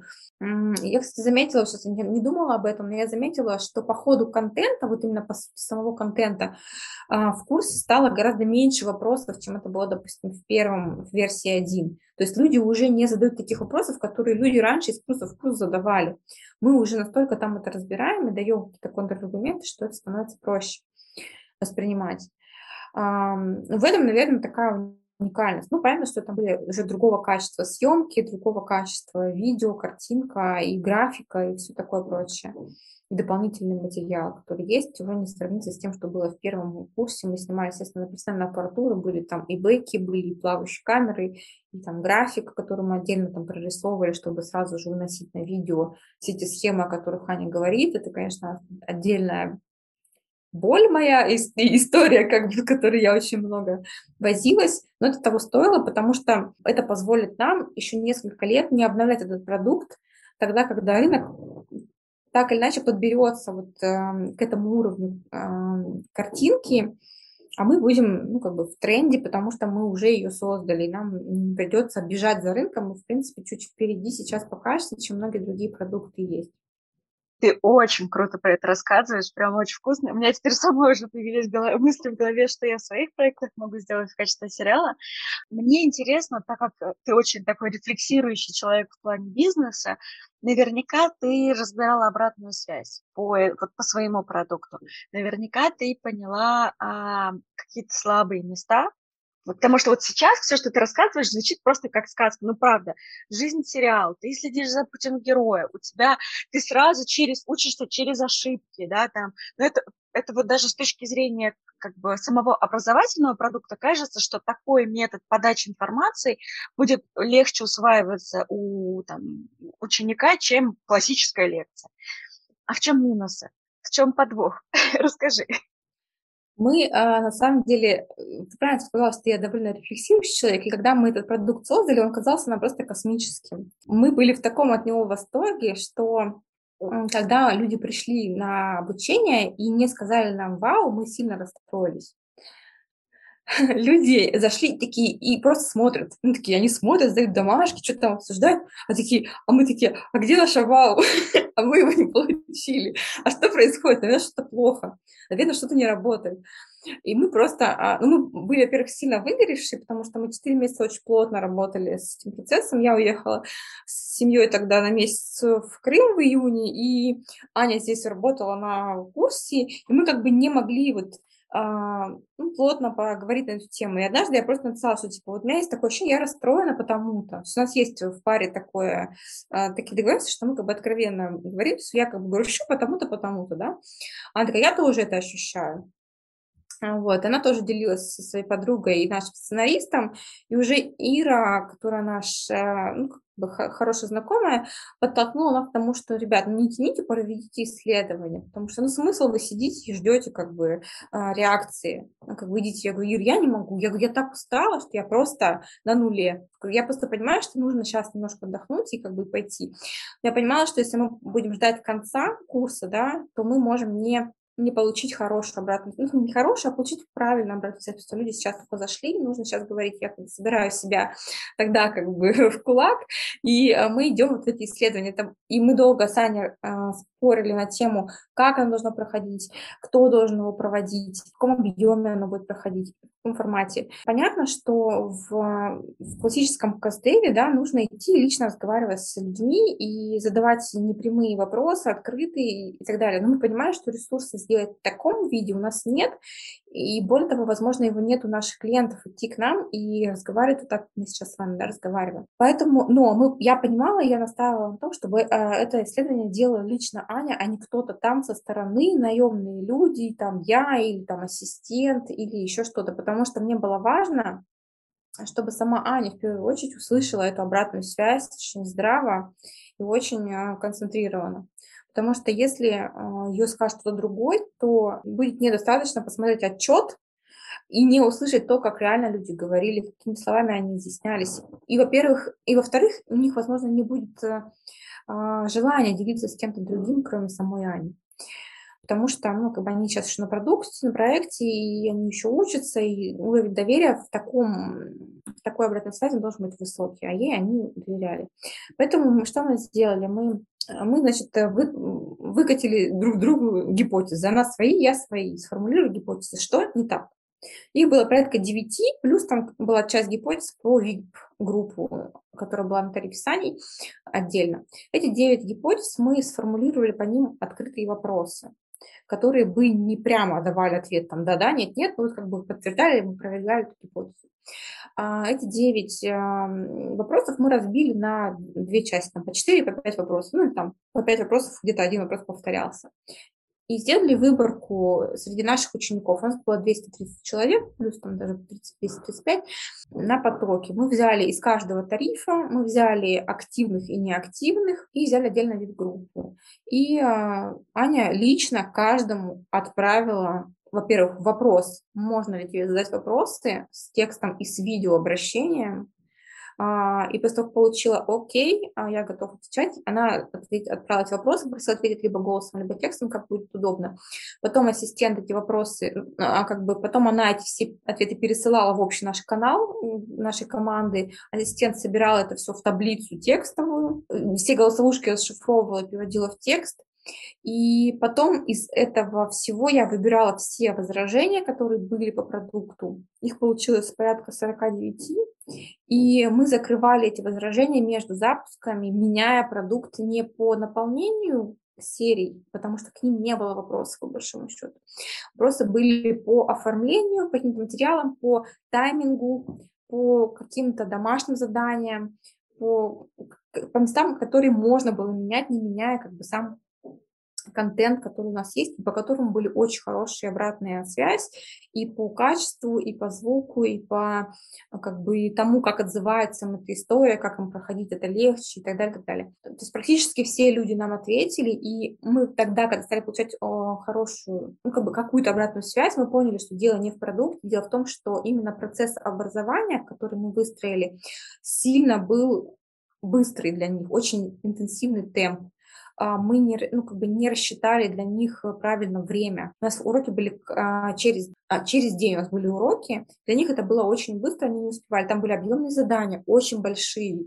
И я не принимала участие в создании заданий в первом потоке, как бы доверилась полностью в этом Ане, но мы получили обратную что это просто какой-то огромный, огромная работа, по 2-3 часа мы там делаем домашку, что как бы в формат сериала и легкого обучения не встраивалось, и у них возник диссонанс. Но контент, слава богу, нам не пришлось в этом смысле менять, но вот именно формат домашних заданий, а, выхода уроков, оформление этого всего, мы все это поменяли к второму потоку.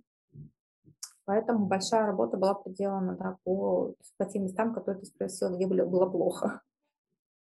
Очень классная тема. Вот этот формат edutainment, к которому мы все сейчас так или иначе присматриваемся, прям вот наступает. Там Петя Осипов делает вебинар-шоу такое, там Нелли Армани собрала в Сколково зал с девятью кругами ада. У кого-то получается, у кого-то нет. Как ты видишь, это, э, ну, это скорее вот то, что вы сделали, это вау, и это не придет на рынок в ближайшее время? Или это вообще сейчас там must-have? Или это вот какие-то, ну, не знаю, может быть, богатые люди смогут это делать, у кого там, кто накопил на такой формат? А, ну, обычные школы будут обычные. Вообще, как ты, как ты относишься к edutainment в образовании? Будет это мейнстримом или и для избранных? Я не считаю, что наш продукт развлекательный. То есть я считаю, что это все-таки контент, который а, упакован в такую форму, которую легче употреблять а, человеку в современном мире. И это не, а, не шоу ради шоу, это а, как бы формат ради результата. И когда вот э, так построен продукт, то за ним, конечно, будет будущее, потому что это ведет к тому, к чему все продукты должны приводить, к результату, да. Если это шоу ради шоу, то, наверное, нет. А, но если мы говорим про то, что ты упоминала, да, а, вебинары продающие, да, то, наверное, за ними, да, за ними будет будущее, мне так кажется, потому что внимание людей ограничено, и люди уже не хотят просто получить контент, его очень много, очень большой информационный шум, и люди хотят, чтобы у них убрали контент, наоборот, и как-то дали им что-то очень более концентрированное, чем контент или какой-то другой формат, с которого они сразу что-то поймут. Если шоу помогает удерживать внимание для того, чтобы а, достичь целей как ученика, так и а, создателя, то это надо делать, если есть такая возможность. Это можно делать не сильно дорого, да, но к этому, к этому, в принципе, люди, что самое плохое, что люди очень быстро к этому привыкнут. Я не знаю, что дальше будут делать люди, э, как бы как будут продавать э, продукт, потому что дальше же еще круче, да, будут, не знаю, запускать себя в космос, наверное, оттуда вещать или еще что-то, да, но что-то будет очень-очень а, большое, потому что все это про как бы развлечения. В плане люди приходят в Инстаграм, приходят в такие вот площадки, как э, социальные сети, не для того, чтобы быстро чему-то научиться. Да? Они приходят э, за мотивацией, за вдохновением, за эмоциями. Если вот это шоу и этот продукт смогут дать им вот это ощущение, но при этом создать у них результат, к которому как бы ведет эксперт, это будет классная, классный синтез. Вот к этому нужно стремиться. Ну, это да. То есть я, я не, не верю в то, что это все сейчас пройдет, этот тренд, и все обратно вернется к вебинарам в окошке. Совершенно, совершенно нет. Ну, мне очень интересно как раз вот поговорить немножечко о том, как вы это создавали, не в смысле технически. Вот там ты уже затронула тему, что у тебя там был сценарист. Соответственно, ты говорила о том, что у вас есть ассистент, который помогает, ну, просто там техническую работу сделать. Особенно вот в ключе того, о чем сейчас там мы говори, уже затронули, да, что куда развивается рынок, да, что рынок развивается в более интересные а, инфопродукты. И вот меня интересует вообще, брали ли вы методолога на то, чтобы создать этот курс? Откуда вы, помимо той статьи, про которую ты рассказывал, еще черпали идеи, да? Как вы внутри вот этот творческий процесс создания продукта у себя реализовывали для того, чтобы ну, прийти к тому результату, к которому вы пришли? Моя сильная сторона, в принципе, методология.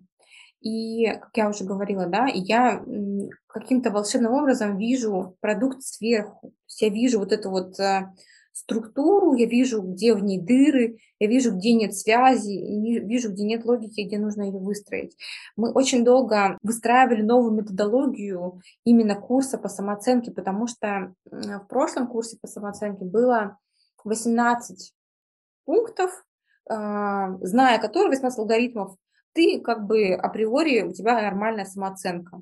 Но вот эти 18 пунктов, они родились как-то вот так вот. То есть лизнули палец, там что-то накрутили, подумали, что вот, ну, как бы кажется, вроде как-то вот так вот. И вот они вот так вот и были два года. Но это совершенно не значит, что это, ну, исчерпывающая история.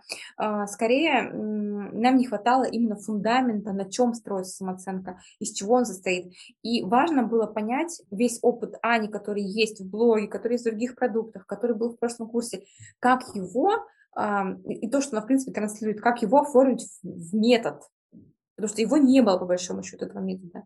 И когда мы уже придумали, что это будет там какой-то курс новый под самооценки, да, мы думали, блин, ну а как, а что?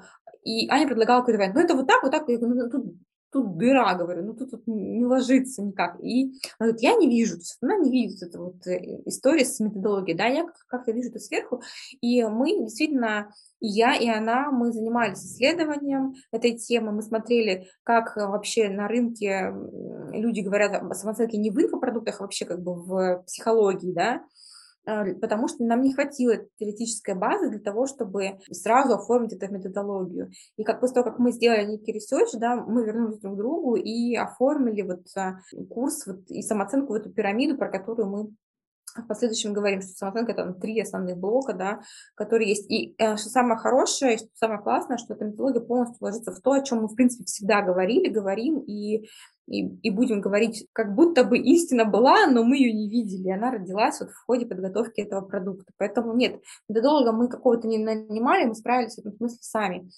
А, что касается именно сценария самой серии, мы решили, что это будет единый единая концепция каждой серии, то есть будет, условно говоря, там вводная, Анина история про Тамару, которая про главную героиню, советы, то есть поход Тамары к психологу, там какие-то алгоритмы, да, истории, потом критик, взрослый, основные выводы там, да, и как бы подведение итогов. И вот по этой схеме мы как бы движемся всю серию. И когда мы нанимали сценариста, а мы уже сразу сказали, нам нужно, чтобы были три, там, сколько там, пять последовательных блоков, чтобы они повторялись из э, истории в историю, чтобы у людей была вот эта вот преемственность, что сейчас будет вот это, сейчас будет вот это, сейчас вот это, да, это, опять же, а, облегчает понимание, потому что человек ждет, что сейчас там мне там возразят, там сейчас посмотрим, как это пройдет, да, и я уже знаю, как строится серия, мне легче. То есть люди, в принципе, проще реагируют на то, что они понимают, как устроено, да, и вот эту вот э, преемственность из серии в серии можно, нужно было сохранить.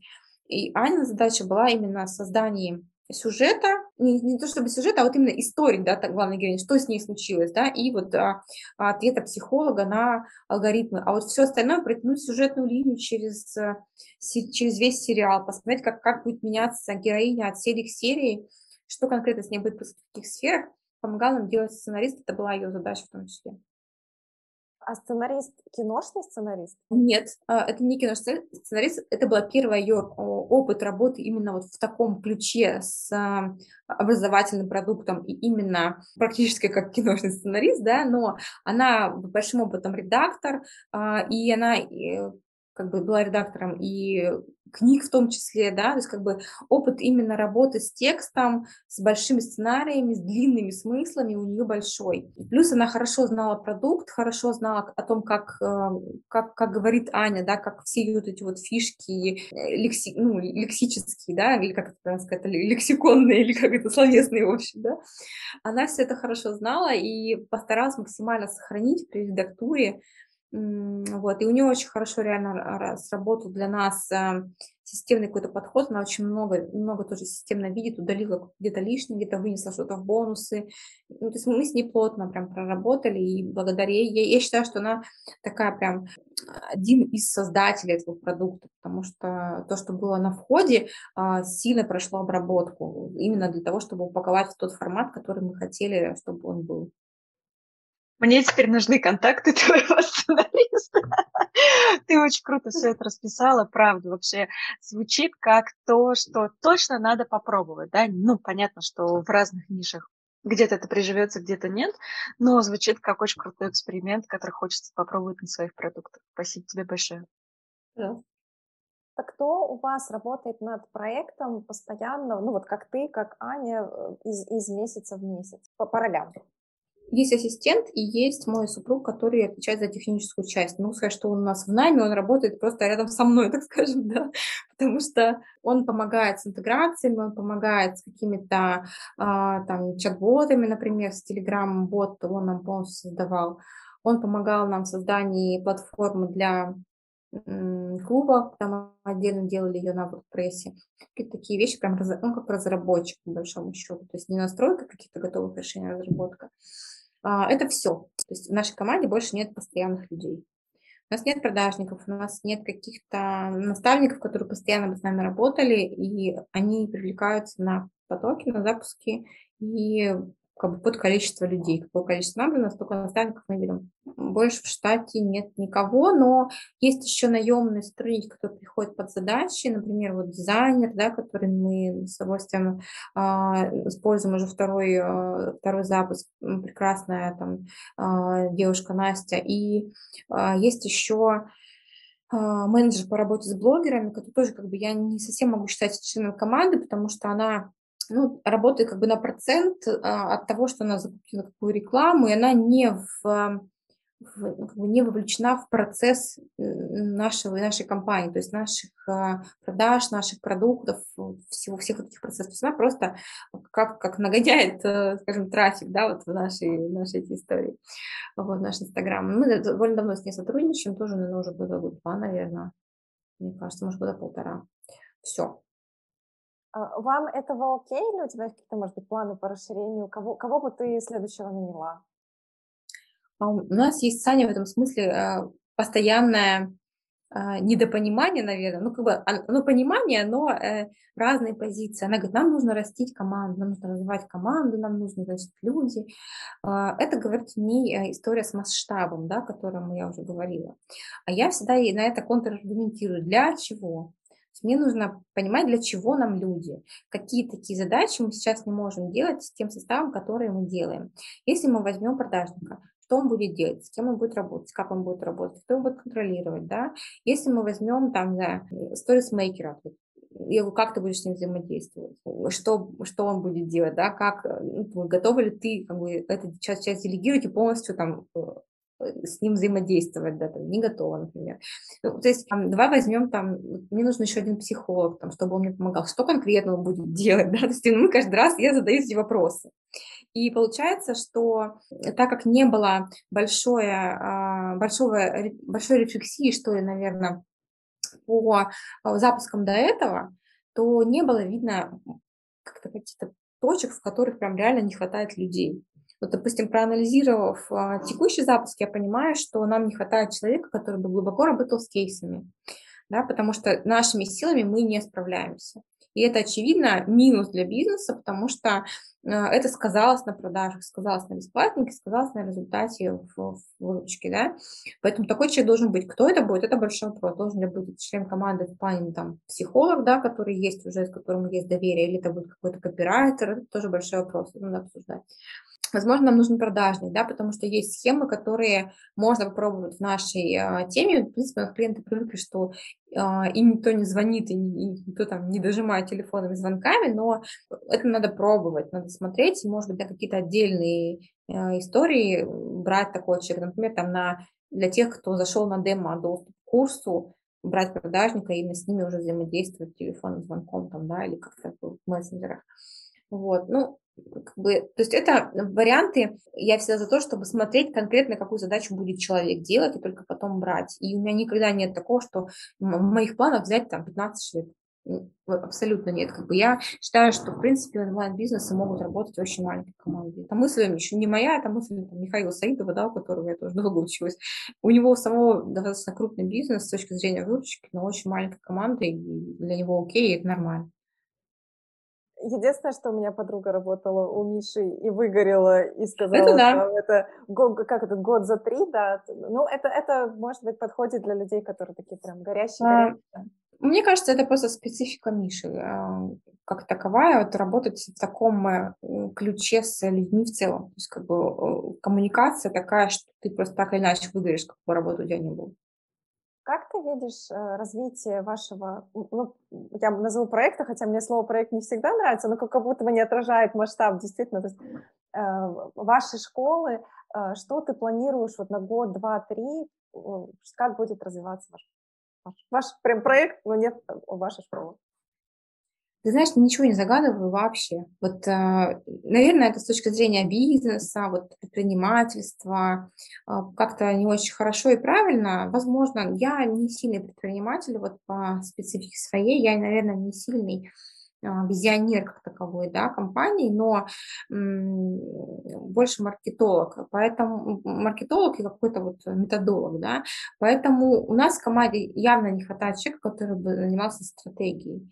И, и тут задача либо мы будем брать и привлекать такого человека, либо мы будем как бы качать собственные скиллы в этом, в этом смысле, да. И пока мне как бы второй вариант больше подходит, а, посмотрим, что будет дальше. Поэтому и еще момент такой, что за три года, что мы сотрудничали, у нас так много всего поменялось, что планировать на какие-то там типа 2-3-5 лет, ну, довольно сомнительное удовольствие, потому что вообще непонятно. Кроме того, что ты не знаешь, как у тебя пройдет даже следующий запуск, у тебя рынок меняется просто вот так вот.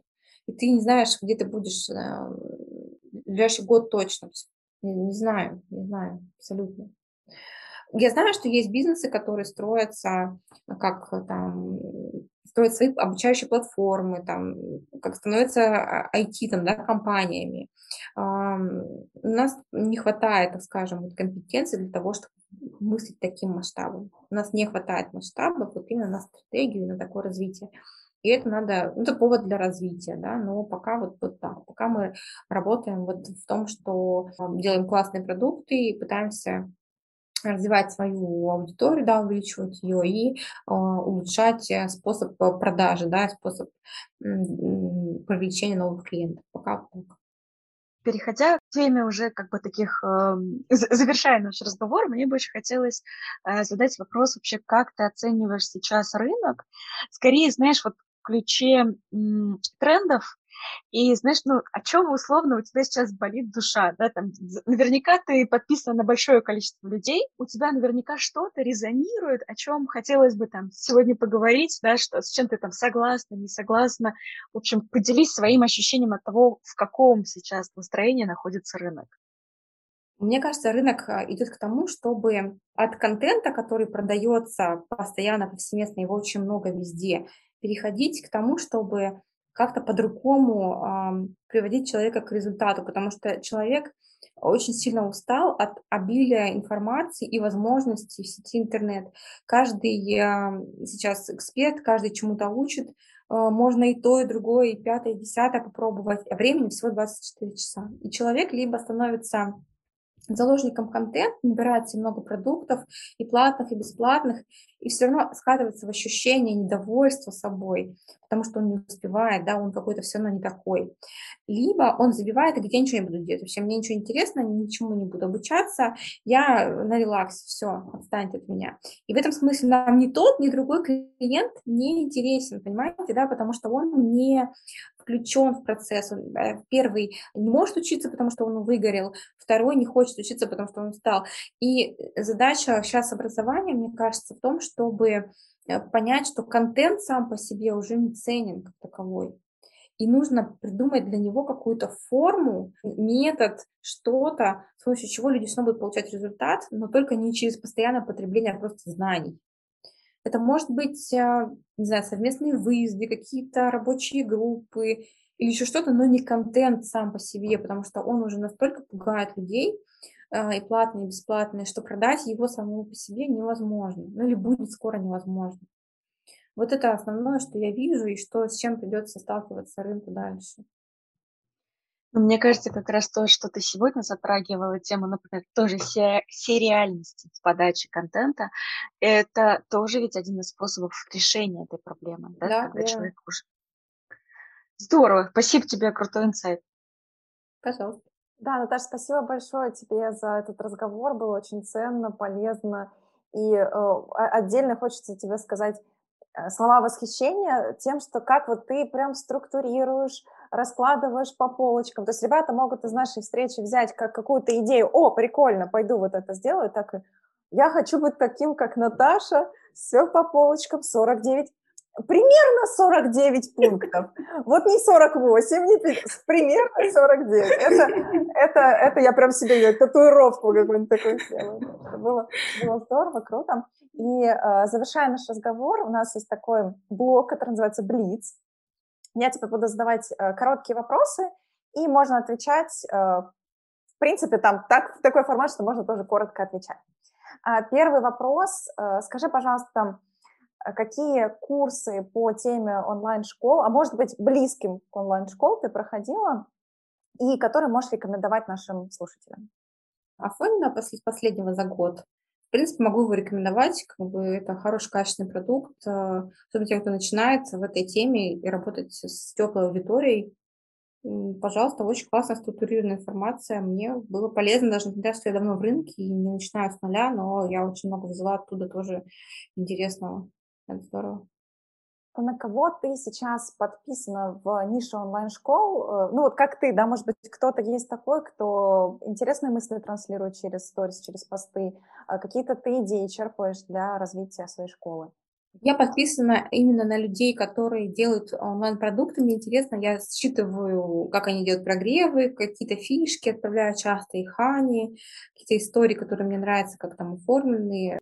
Я всегда смотрю Ольгу Байкину, всегда смотрю Олю Лермонтову, всегда смотрю Аню Всехсвятскую, Катю Гуру, Шабудинова, а, Афонину, понятно, что тоже как бы смотрю, да, а, Алина Уколова, такие вот люди. Третий наш вопрос из Блица. А какой у тебя был за последнее время инсайт про рынок онлайн-образования? Э, если инсайтом, может быть, был тот, который мы обсудили чуть-чуть э, пораньше, может быть, у тебя есть еще какой-то очень важный, который прям вот у тебя поразил, и вот было чувство, ого, угу, неужели, и вот что что-то прям поменяется в твоей работе или в видении рынка, или в твоей стратегии? Ну, инсайтом, да, было то, что все-таки нужно сильно перекраивать а, свой подход к контенту, и это было прям а, интересное такое, интересным таким открытием, потому что я увидела его еще год назад и вспомнила о нем, когда готовилась к интервью здесь, что а, в клубе действительно люди приходили не за контентом, и люди часто не смотрели даже, что там было в записях, потому что невозможно было заставить их это делать, они приходили за чем-то другим. За каким-то ощущением, за каким-то настроением, за вдохновением, за каким-то контактом. Вот именно за этим люди приходят, в принципе, на обучение. Именно поэтому я а, против того, чтобы обучать людей просто по записям, без какого-то потока, без какой-то группы. Потому что люди приходят в тусовку, люди приходят за сообществом, они хотят быть частью стаи, хотят быть частью какого-то процесса. Только давая, ну не только возможно, но одно из, почему они все-таки учатся и доходят до конца, это потому что они хотят быть сопричастны прямо здесь и сейчас. В записях или просто работая с контентом это тяжело очень себе гарантировать и обещать. Поэтому да, мне кажется, что это такая важная история для многих, кто думает, что, потому что я консультирую очень многих экспертов, что у меня есть классный контент, это значит, что у меня есть школа, да, потенциально. На самом деле это далеко не так, потому что контента, контент в принципе есть, его очень много. И другое дело, что ты будешь с ним делать и как ты будешь его э, подавать этот вопрос, да, мы прям подвесим нашей аудитории, чтобы все подумали на досуге. Был ли у тебя инсайт из сегодняшнего разговора, вот что-то, что родилось в тебе в процессе, и что ты унесешь с собой как важную мысль? Я визуально очень структурная, вероятно, даже, может быть, слишком структурная. На самом деле, да, есть такой момент, что это мешает эм, иногда процессу. То есть, возможно, иногда нужно э, добавлять немножко огня, жизни, расслабиться, как-то дать одеялко и, и прочих вещей, да, э, как, как своему партнеру, так и своим клиентам. Э, и не всегда алгоритмичность, какая-то структурность и циферность, она хороша. Хотя люди сейчас говорят, что экономят время, экономят свои какие-то силы и ресурсы, и нужно все сделать быстро, сжато, но а, они не говорят об э, эмоциях, да, которые они должны получить, а это очень важно. Бывает иногда важнее, чем все остальное сжатое и выжатое э, в цифре, в алгоритме. Поэтому всем больше тепла, наверное, и мне тоже. Спасибо тебе большое. Да, всем больше тепла, особенно осенью, перед зимой. Особенно какая-то зима близко, поэтому всем очень сейчас э, испытываем в этом потребность. Спасибо тебе большое. Прям а, на самом деле очень круто. Круто, что ты так много про продукт. И я думаю, что вот сегодня как раз такой подкаст получился больше вот именно про то, как создавать качественный, крутой, вовлекающий контент который бы действительно мотивировал человека доходить до конца. Да? все-таки есть сейчас ощущение от онлайн-рынка, что он такой, знаешь, немножко про бабки, бабки, бабки. Мне нравится, что с тобой у нас был разговор. Да, мы поговорили немножко про деньги, но мы очень много говорили про то, как делать так, чтобы людям было кайфово проходить продукт. Вот что значит э, говорим с человеком из рынка психологии, самооценки и вообще вот такого вот э, более осознанного отношения ко всему, что делаем. Спасибо тебе большое за этот разговор. Спасибо, вам было прям интересно. Спасибо за хорошую подготовку и интересные вопросы. Ребят, слушайте, задавайте свои вопросы, подписывайтесь на наш телеграм-канал научились. Ну и, конечно же, подписывайтесь на Наташу. Все контакты мы у себя в канале разместим, так что все ссылочки, все там можно будет найти. Все, всем хорошего дня, пока-пока.